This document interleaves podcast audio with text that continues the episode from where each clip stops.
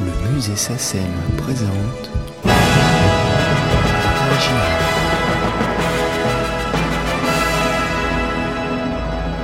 Le premier long métrage de George Miller est un grand triomphe. Sorti en 1979, Mad Max lui permet de faire une arrivée remarquée.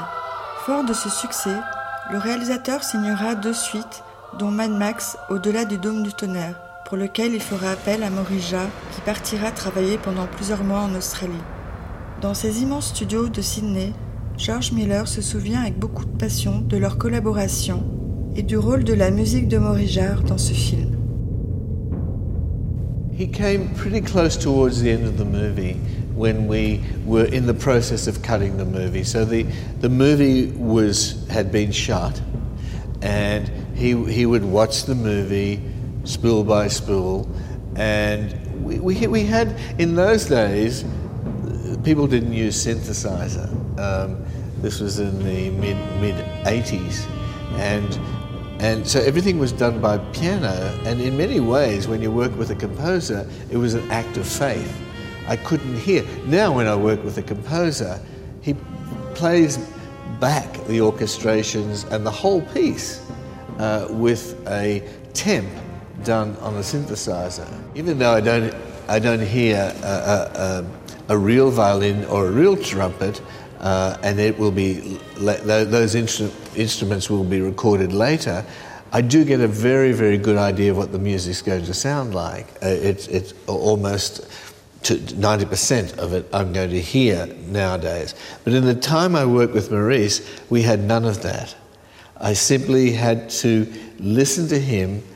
He would play, he would play on the piano uh, very quietly um, some of the lines. He'd say that the, the brass are doing this, the woodwinds are doing that. Meantime, the, the percussion is doing this. Meantime, I have a choir doing this. And, and I had to sort of imagine. So, working with Maurice uh, in, in, in those days was very fragmented. He would suggest on the piano what the, what, what the various instruments would be doing. So he'd play something, he'd, he'd take a certain section of the film with, with, this, with, with the picture, and he'd say, okay, right here now, the woodwinds are going to be doing this. The brass are, are, are going to be doing this.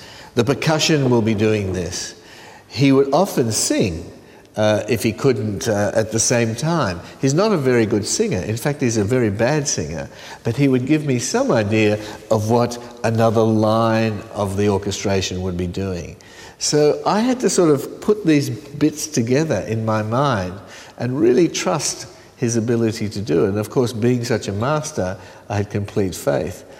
I was never surprised. Somehow, even though he's not a good singer, and he, I don't think he would even claim to be a great piano a pianist, he was able to, to, to really convey to me by description, by feeling, by humming, by doodling on the piano, very much what the final orchestra would sound like.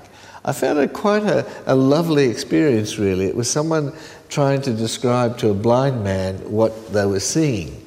Because I'm not musical, he was able to sort of whisper in my ear and play something, and somehow I would get a, a, an impression of what the sound, the, the, the final uh, orchestral music would be like.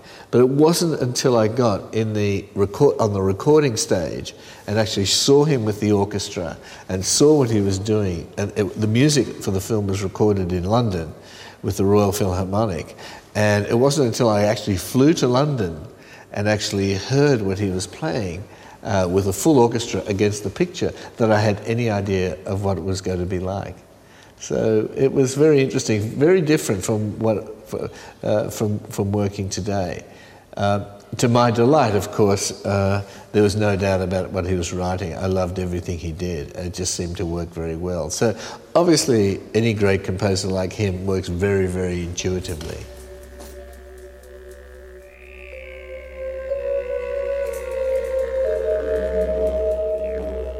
Remember, uh, I remember a very bizarre incident.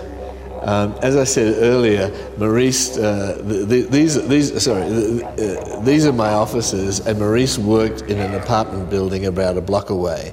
And he was like on the 17th floor of this very tall apartment building, very narrow. And he wanted to have a big piano. But the, the elevator was very, very, the, it was very, very narrow, and they couldn't fit the piano. So they had to get this huge crane to lift this grand piano up 17 floors and then swing it across onto his balcony and put it in his um, put it in, in, in his in his living room in order for him to compose the film.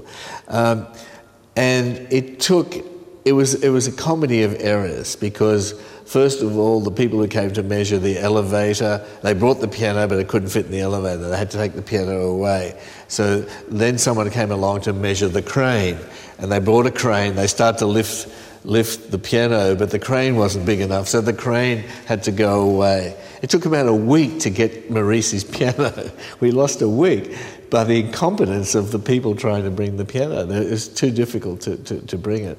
So Maurice laughed. He thought we Australians were too crazy. He thought we were nuts and very incompetent. I think he wanted to make a movie about the comedy of, of, of the piano and, and, how it arrived. Uh, how it arrived. But he made, up for, he made up for the lost time and he quickly got into composing.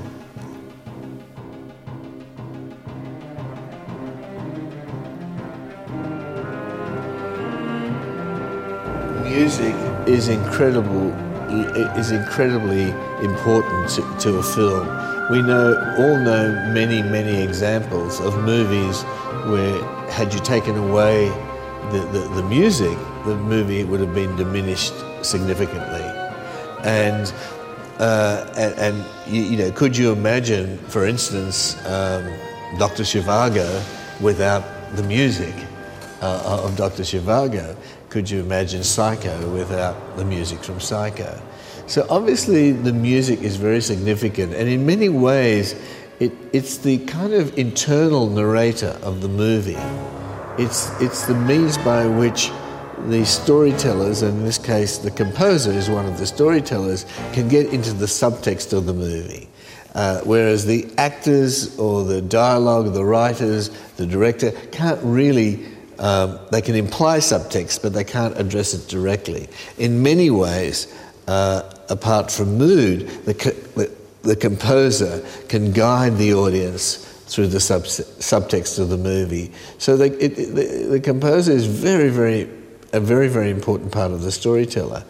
What was so interesting back then was to take someone you'd never worked with before, Maurice Jarre, to listen to his doodles on the piano and with his voice and somehow have some really clear understanding of what it was going to sound like uh, it, it, when you finally saw it. It wasn't until I got to London and there was the orchestra playing uh, against the picture that I really understood what he, he was trying to do. And I was never disappointed. I was often more delighted. I was never surprised. Somehow he was able to convey to me what, what the music would be like. So by the time I got to mix the, the, the, the music against the sound effects and the dialogue, um, you know, I was able to get them working as well as possible.